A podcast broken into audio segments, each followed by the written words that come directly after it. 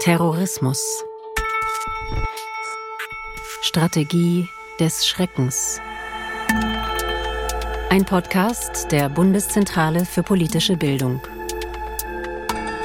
Folge 1 Was ist Terrorismus? von Niklas Nau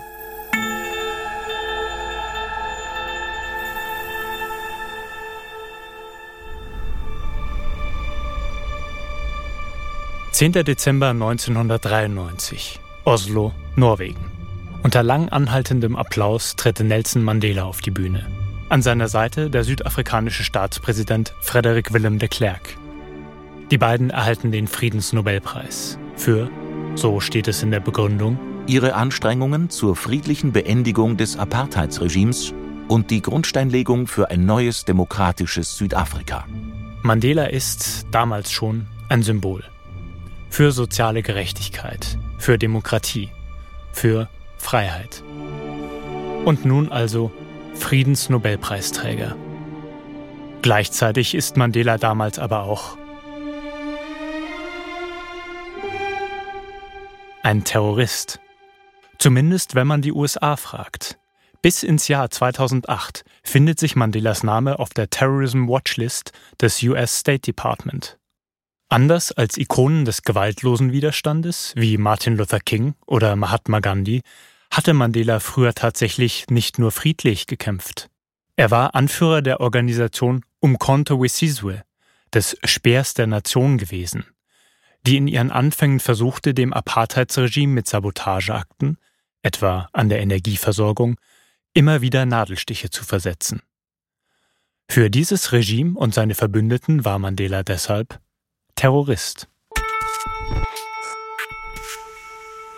Ob man ihn nicht sowieso als Terroristen bezeichnet hätte, auch wenn sein Widerstand gewaltlos geblieben wäre, ist zwar nochmal eine andere Frage. Doch so oder so scheint es, als würde der Fall Mandela ein altes Sprichwort bestätigen. One man's terrorist is another man's freedom fighter. Des einen Terrorist ist des anderen Freiheitskämpfer. Und Mandela ist bei weitem nicht das einzige Beispiel und noch nicht einmal der einzige Friedensnobelpreisträger, auf den das zuzutreffen scheint. Gleich im nächsten Jahr war einer der Preisträger Yasser Arafat. Arafat führte lange die Fatah und die palästinensische Befreiungsorganisation, die PLO, an, die im Namen der Befreiung Palästinas immer wieder Anschläge verübten. Auch heute noch erinnern sich die einen an ihn als gefährlichen Terroristen während andere ihm als Kämpfer für die Freiheit Palästinas gedenken. Und 1978 teilten sich Israels Ministerpräsident Menachem Begin und der ägyptische Präsident Anwar es-Sadat den Preis. Gegen Begin wurde bei seiner Ankunft in Oslo so heftig demonstriert, dass die Verleihungszeremonie an einen anderen Ort in der Stadt verlegt wurde. Begin war Anführer der zionistischen Untergrundorganisation Irgun gewesen, deren Anschlag auf das Hauptquartier der britischen Administration Palästinas im King David Hotel in Jerusalem im Jahr 1946 91 Menschen das Leben kostete. Ist also tatsächlich etwas dran an dem Sprichwort? Ist es einfach Ansichtssache, ob jemand nun Terrorist oder Freiheitskämpfer ist? Oder lässt sich nicht doch eine Definition dafür finden, was Terrorismus ist und wer ein Terrorist ist, die nicht davon abhängig ist, ob man gut findet, wofür jemand kämpft.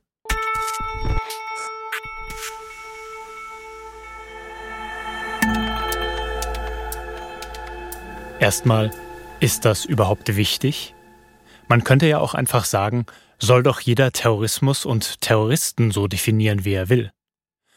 Doch mit der Bezeichnung Terrorist ist einiges verbunden sagt die Historikerin Carola Dietze, Professorin an der Friedrich-Schiller-Universität Jena und Herausgeberin des Oxford Handbook of the History of Terrorism.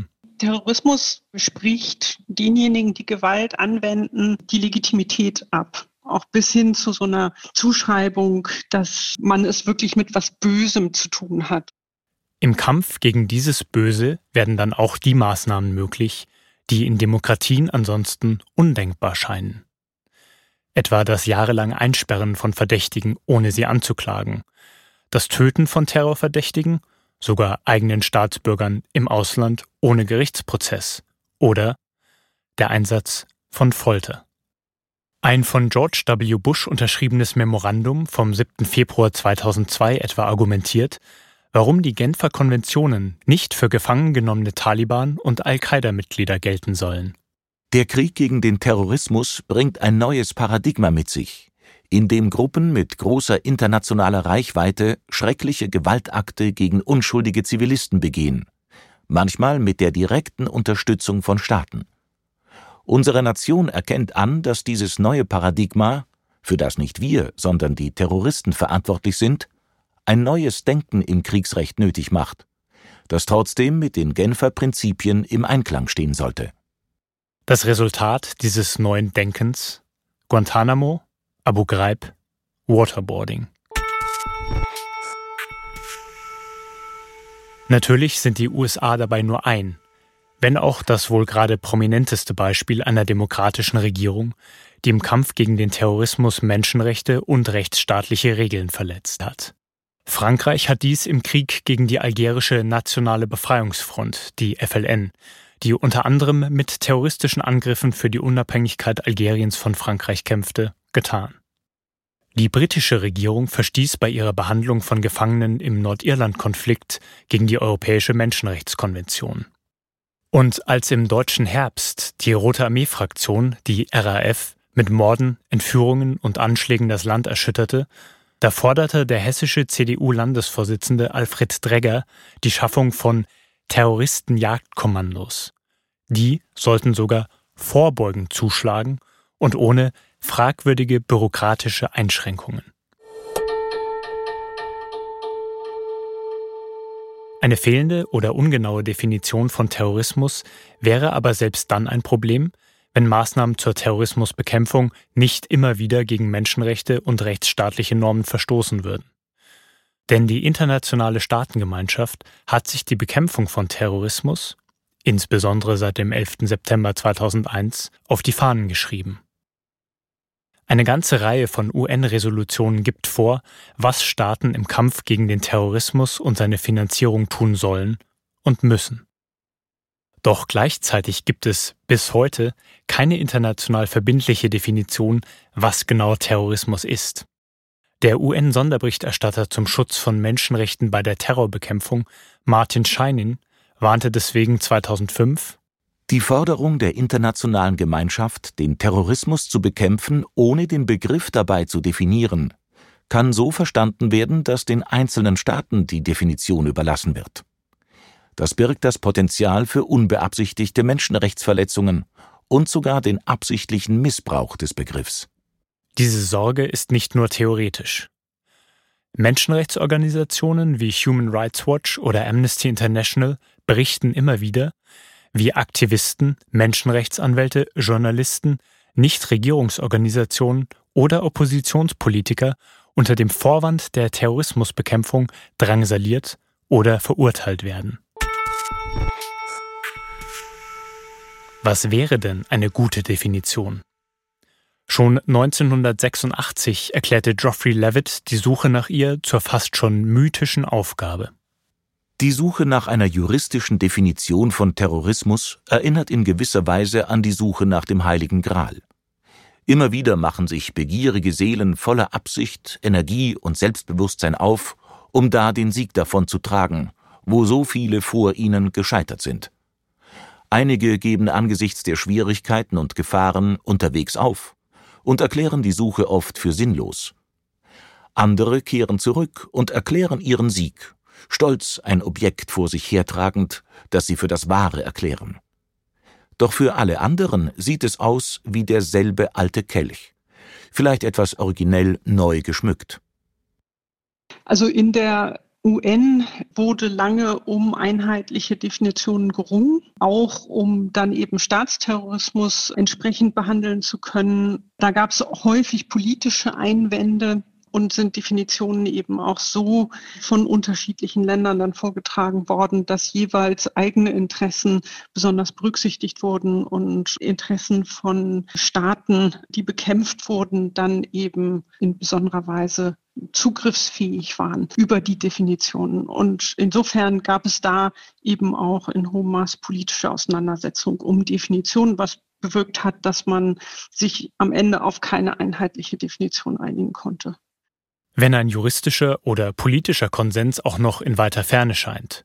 Um Terrorismus und Terroristen besser zu verstehen und erforschen zu können, müssen auch Wissenschaftler und Wissenschaftlerinnen oder andere Experten und Expertinnen sich im Klaren darüber sein und im Optimalfall vielleicht sogar einig sein, was genau Terrorismus ist. Aber auch in der Wissenschaft sucht man vergeblich nach so etwas wie einer Standarddefinition. Allerdings, sagt Carola Dietze, ist das Chaos hier weniger groß, als man es angesichts der Fülle von verfügbaren Definitionen auf den ersten Blick glauben könnte. Ich würde eigentlich sagen, dass gute wissenschaftliche Definitionen im Wesentlichen die gleichen Elemente enthalten und würde mich nicht denen anschließen, die behaupten, man kann den Terrorismusbegriff nicht wissenschaftlich einsetzen, weil es keine wissenschaftliche Definition gibt. Im Gegenteil, ich habe international mal unterschiedliche Definitionen geprüft und abgeglichen.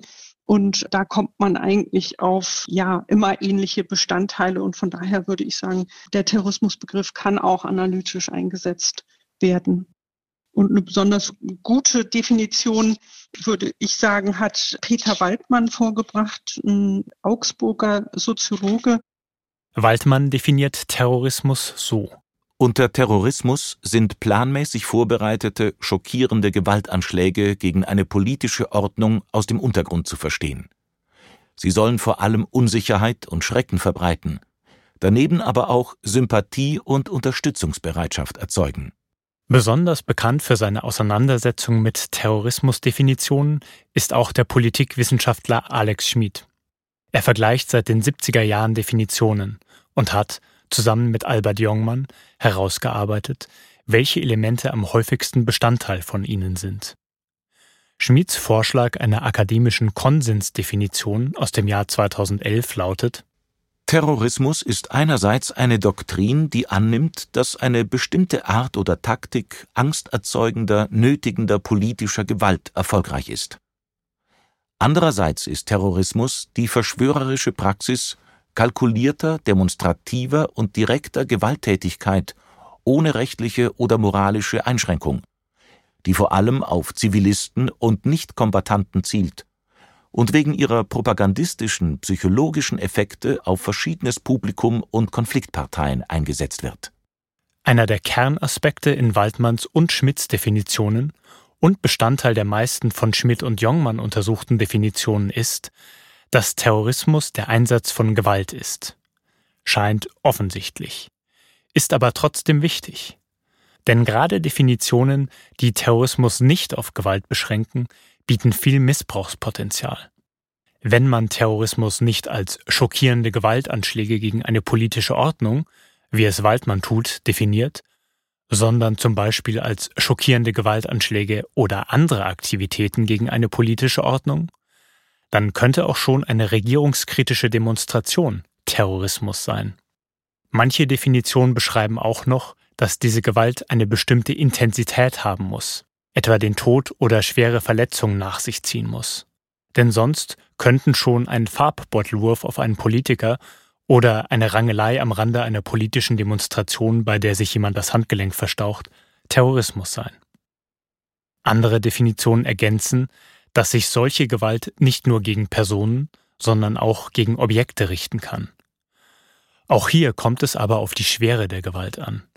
Ein politisches Graffiti an einer Gebäudefassade würde wohl niemand als Terrorismus bezeichnen. Die Sprengung des Brandenburger Tores in Berlin schon.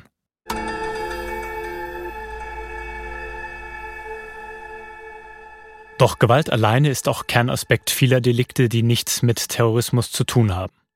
Schlägereien, Raubmord, Banküberfälle. Was Terrorismus von diesen unterscheidet, ist, dass terroristische Gewalt politisch ist. Die politische Absicht hinter der Gewalt oder die politische Motivation, die ist ein entscheidendes Definitionskriterium. Und das bedingt, dass genau in dem Moment, wo es um Bereicherung geht, wo es um andere Ziele geht, die eben nicht politisch sind, wir es auch nicht mit Terrorismus zu tun haben. Das heißt nicht, dass Terroristen nicht auch viele Banküberfälle begehen würden. Das ist ein eher sehr typisches Phänomen, was allerdings ganz schlicht damit verbunden ist, dass Terroristen oft im Untergrund leben und sich in irgendeiner Weise finanzieren müssen und das dann auf kriminelle Art und Weise tun. Mit der Charakterisierung von Terrorismus als Gewalt mit einem politischen Ziel ist auch der scheinbare Widerspruch, dass des einen Terrorist des anderen Freiheitskämpfer ist, gelöst. Wie der israelische Terrorismusexperte Boaz Ganor angemerkt hat, kommt dieser Widerspruch nur durch die Vermischung verschiedener Ebenen zustande. Denn Terrorismus ist eine Form der Gewalt, die ein politisches Ziel hat. Und dieses Ziel kann Freiheit sein. Man muss also nicht entscheiden, ob jemand Terrorist oder Freiheitskämpfer ist.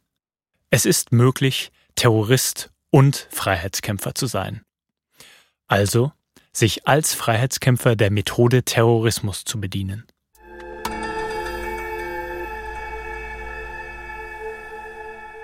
Tatsächlich haben sich viele Terroristen und terroristische Bewegungen in der Geschichte in ihrem eigenen Verständnis den Kampf für die Freiheit auf die Fahnen geschrieben. Die algerische Freiheitsbewegung kämpfte gegen die französischen Besatzer, die Irish Republican Army, die IRA, für die Unabhängigkeit von Großbritannien, die Liberation Tigers of Tamil Elam für die Unabhängigkeit von Sri Lanka. Einer moralischen Bewertung von Terrorismus ist man damit nicht unbedingt näher gekommen. Doch es ist klar geworden, dass die Frage dabei nicht ist, ob jemand nun Terrorist oder Freiheitskämpfer ist. Oder Kämpfer für eine andere, gute Sache. Sondern schlicht die, ob der Zweck die Mittel heiligen kann. Dieses Mittel, der Terrorismus, lässt sich noch genauer definieren. Was unterscheidet Terrorismus von anderen Formen der politischen Gewalt, zum Beispiel Krieg oder politischem Mord? Die Lösung taucht in vielen Definitionen auf, wenn auch in unterschiedlichen Formulierungen, lässt sich aber im Kern so beschreiben. Terroristische Gewalt ist symbolisch. Symbolische Gewalt als Begriff muss man gegenüberstellen, vor allen Dingen der instrumentellen Gewalt. Instrumentelle Gewalt besagt, dass die Gewalt direkt dazu dient, dem Opfer Gewalt anzutun und sein Ziel auch damit erreicht hat um jetzt Beispiele zu nennen, Mord oder politischer Mord wäre aus Sicht desjenigen oder derjenigen, die einen Mord begehen, dann erfolgreich, wenn eben das Opfer getötet wurde. Und dafür gibt es in der Geschichte viele Beispiele. Alexander der Große etwa besteigt den makedonischen Thron im Jahr 336 vor Christus, nachdem sein Vater Philipp II. von seinem eigenen Leibwächter ermordet wird. Bis heute wird über die Hintergründe der Tat diskutiert. Manche Historiker vermuten eine persische Hand, andere, dass Alexanders Mutter, Olympias, vielleicht sogar Alexander selbst in den Mord verstrickt waren. Auch persönliche Motive von Philipps Leibwächter könnten eine Rolle gespielt haben. Doch die anderen Szenarien beschreiben einen politischen Mord, und zwar einen instrumentellen. Philipp sollte, aus welchen Gründen auch immer, aus dem Weg geschafft werden. Auch eine andere, sehr häufige Form der politischen Gewalt lässt sich so von Terrorismus abgrenzen. Militärische Gewalt. Die, egal ob sie von Staaten oder nichtstaatlichen Akteuren wie Guerillakämpfern ausgeht, folgt in erster Linie taktischer und strategischer Logik. Gegnerische Truppen, Stellungen oder Waffensysteme ausschalten, Versorgungslinien oder kritische Infrastruktur zerstören, Gebiete erobern. Die symbolische Gewalt des Terrorismus funktioniert anders.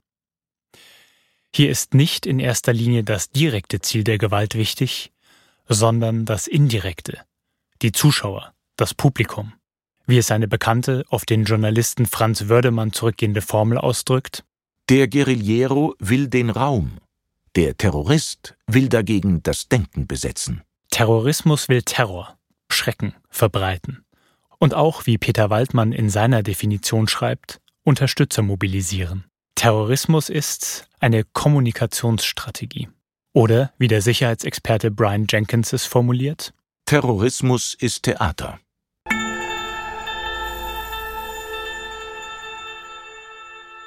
Ein großes Publikum können Terroristen dabei mit ihrer Inszenierung dank den heutigen Massenmedien und sozialen Netzwerken erreichen, denen Schreckensmeldungen wiederum hohe Zuschauer- und Klickzahlen bescheren. Der britische Politikwissenschaftler Paul Wilkinson beschreibt die Beziehung zwischen Terrorismus und den Medien sogar als Symbiose. Dieser Fokus auf die Zuschauer anstatt auf das Ziel eines Angriffs führt im Extremfall dazu, dass die Opfer eines terroristischen Angriffs völlig willkürlich oder aufgrund weniger Charakteristika gewählt sein können. Die Opfer der Anschläge des 11. September 2001 wurden nicht deswegen zum Ziel, weil sie besondere militärische oder instrumentelle Relevanz hatten. Sie hatten einfach das Pech, sich an diesem Tag in den Türmen des World Trade Center zu befinden, einem symbolträchtigen Ziel. Genau wie die 77 Menschen, die 2011 auf der norwegischen Insel Utøya und in Oslo von einem rechtsextremen Angreifer ermordet wurden. Nicht alle Opfer terroristischer Anschläge sind so willkürlich gewählt. Doch gerade gegen wen sich terroristische Gewalt richtet, ist ein Aspekt, der ganz entscheidend dazu beiträgt, dass Terrorismus heute von vielen Menschen als eine grundsätzlich illegitime und unmoralische Form der Gewalt gesehen wird. Als Gewalt gegen Unschuldige. Dieser Begriff Unschuldige wird relativ häufig in populärwissenschaftlichen Definitionen verwendet. Und ich halte ihn an sich für wissenschaftlich nicht gut brauchbar. Die Frage, wer oder was unschuldig ist, ist in starkem Maße eine Frage der Perspektive, lässt sich eigentlich nicht wirklich gut operationalisieren. Was damit vielfach gemeint ist und als Bestandteil von Definitionen kam dieser Begriff Unschuldige in starkem Maße auf nach 9-11. Das ist eben Zivilbevölkerung, die nicht direkt Anteile hat in einem Konflikt. Das Verständnis von Zivilisten als Unschuldige geht auf die Lehre vom gerechten Krieg zurück. Sie hat ihre ideengeschichtlichen Wurzeln schon in der Antike und beschäftigt sich mit zwei Fragen. Erstens dem Jus ad bellum, also wann man Krieg führen darf. Und zweitens dem Jus in bello, welche Regeln im Krieg gelten sollen. In den zweiten Bereich fällt die Frage, welche Personengruppen in einem Krieg zulässige Ziele sind. Die Antwort Gegnerische Kombattanten sind legitime Ziele. Nicht-Kombattanten, Zivilisten also, sind als Unschuldige off-limits. Diese Idee hat, wie viele andere aus der Theorie des gerechten Krieges, auch Eingang ins moderne Völkerrecht gefunden und ist besonders explizit in einem Zusatzprotokoll der Genfer Konventionen ausbuchstabiert. Um Schonung und Schutz der Zivilbevölkerung und ziviler Objekte zu gewährleisten, unterscheiden die am Konflikt beteiligten Parteien jederzeit zwischen der Zivilbevölkerung und Kombattanten. Weder die Zivilbevölkerung als solche noch einzelne Zivilpersonen dürfen das Ziel von Angriffen sein.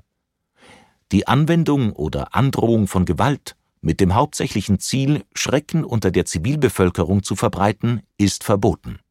Unschuldig darf man dabei nicht als moralische Wertung missverstehen. Ein gegnerischer Soldat darf im Krieg getötet werden und darf selbst versuchen, seinen Feind zu töten, weil sie füreinander eine aktive Bedrohung darstellen. Zivilisten aber tun das nicht und sind daher keine legitimen Ziele. Dass ein ziviler Politiker, der für einen Angriff auf ein anderes Land stimmt, oder der Geschäftsmann, der den Krieg mitfinanziert, dabei vielleicht moralisch weniger unschuldig wäre als ein zwangsrekrutierter Kindersoldat, das steht auf einem anderen Blatt. Manche Terroristen sehen Zivilisten allerdings als legitime Ziele. Osama bin Laden etwa begründet Anschläge auf amerikanische Staatsbürger als Antwort auf die Außenpolitik der USA, etwa der Unterstützung Israels, so. Ihr mögt behaupten, dass all das nicht den Angriff auf Zivilisten rechtfertigt, für Verbrechen, die sie nicht begangen haben, und Vergehen, an denen sie keinen Anteil hatten. Dieses Argument steht im Konflikt mit eurer andauernden Wiederholung, dass Amerika das Land der Freiheit und ihr Anführer in dieser Welt sei. Das amerikanische Volk wählt seine Regierung aus freiem Willen. Die Wahl ist Zustimmung zu deren Politik. Selbst Staatsbürger, die mit allen demokratisch verfügbaren Mitteln gegen die Politik ihrer Regierung ankämpfen, wären nach dieser Logik legitime Ziele und für die Politik ihres Staates verantwortlich.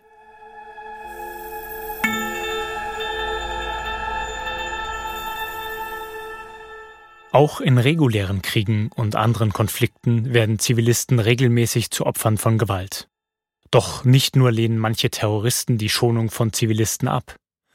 Terrorismus findet oft nicht im Rahmen von Kriegen oder in kriegsähnlichen Situationen statt, sondern in Friedenszeiten. In diesen Zeiten gäbe es, nach der Theorie des gerechten Krieges, keine Kombattanten und somit nur Unschuldige.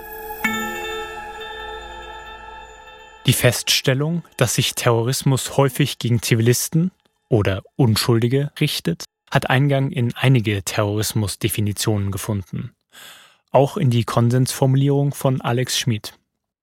Doch andere Wissenschaftler und Wissenschaftlerinnen, etwa Carola Dietze, sehen sie kritisch.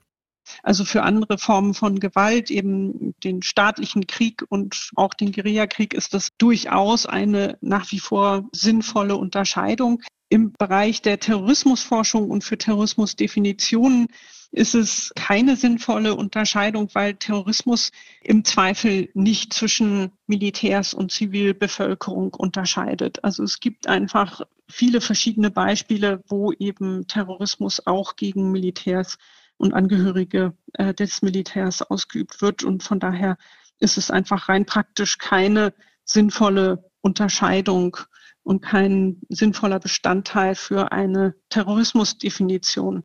Ob es moralisch legitime Formen von Terrorismus gibt, etwa Sabotageakte an der Infrastruktur eines diktatorischen Staates oder sogar Anschläge auf Entscheidungsträger einer Diktatur, ist eine Diskussion, die natürlich dennoch geführt wird.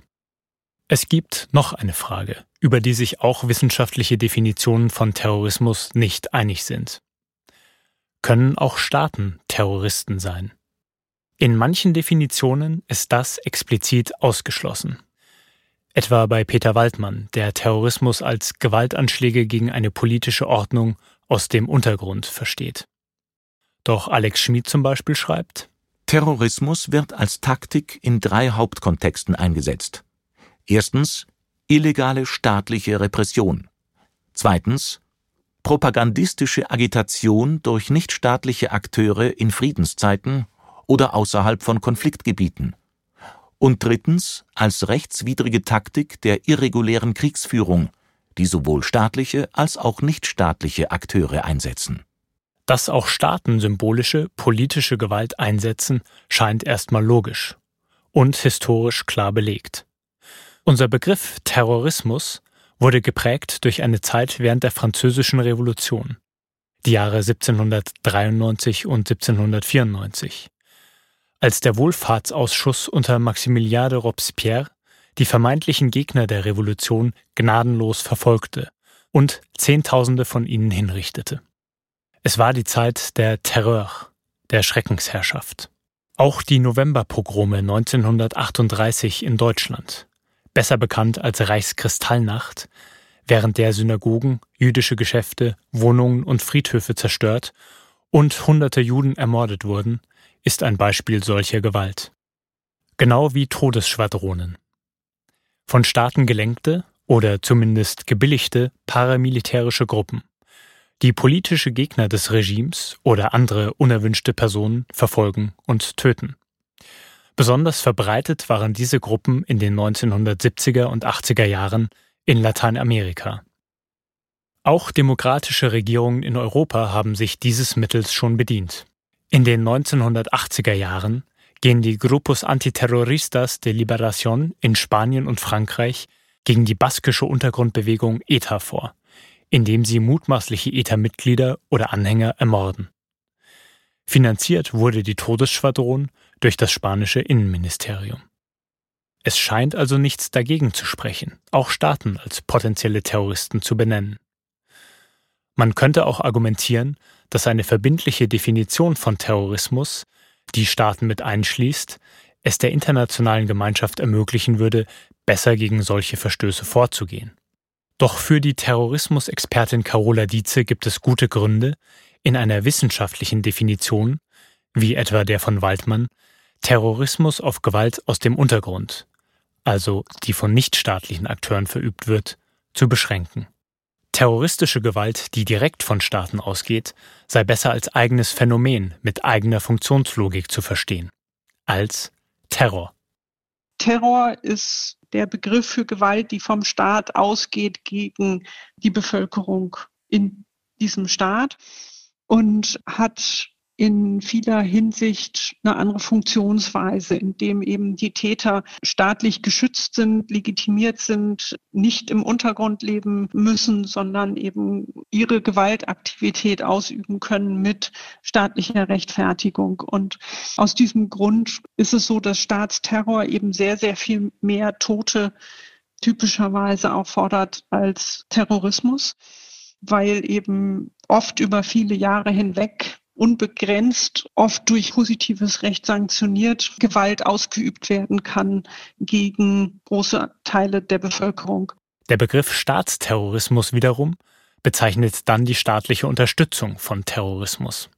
Von Staatsterrorismus ist es sinnvoll in dem Fall zu sprechen, wenn eben Staaten terroristische Gruppen mitfinanzieren oder mit Waffen versorgen, um eben auch ihre eigenen staatlichen Ziele zu erreichen. Das ist eine indirekte Form der Kriegführung, kann man sagen, unterhalb des Limits des erklärten Krieges. Besonders bekannte Beispiele sind Gaddafis Waffenlieferungen an die ERA. Oder es ist bekannt, dass der Iran eben die Hisbollah im Libanon seit langen Jahren unterstützt und Waffen und Gelder liefert und auch Training. Insbesondere, wenn man Staaten aus der Definition ausschließt, dann ist Terrorismus ein Phänomen, das auch gerne als Strategie der Schwachen bezeichnet wird. Natürlich greifen auch Guerillagruppen oder andere verhältnismäßig starke nichtstaatliche Akteure je nach Situation auch zu terroristischen Methoden. Doch viele terroristische Gruppen oder Einzeltäter wären schlicht nicht fähig, militärische Gewalt einzusetzen und Gebiete zu erobern. Was nicht bedeutet, dass eine terroristische Gruppierung nicht erfolgreich genug sein kann, um irgendwann auch andere Formen der politischen Gewalt einsetzen zu können. Was lässt sich am Ende festhalten? Einmal, dass um die Definition von Terrorismus schon lange gerungen wird, und zwar nicht zuletzt deswegen, weil Terrorismus ein so wirkmächtiger Begriff ist. Und zum anderen das, obwohl es keine allgemein anerkannte Standarddefinition gibt, was Terrorismus ist eine international juristisch bindende schon gar nicht, sich viele Wissenschaftler doch in vielen Punkten einig sind, was Terrorismus im Kern ausmacht. Terrorismus ist eine Methode, die Gewalt einsetzt, und zwar schwere politische und symbolische Gewalt. Dieses Verständnis von Terrorismus als Methode bedeutet auch, dass des einen Terrorist nicht des anderen Freiheitskämpfer ist, sondern dass auch Freiheitskämpfer Terroristen sein können. Das war Was ist Terrorismus von Niklas Nau. Diese Folge ist Teil des Podcasts Terrorismus, Strategie des Schreckens der Bundeszentrale für politische Bildung. Alle Folgen und weiterführende Informationen finden Sie auch unter www.bpb.de slash terror-podcast.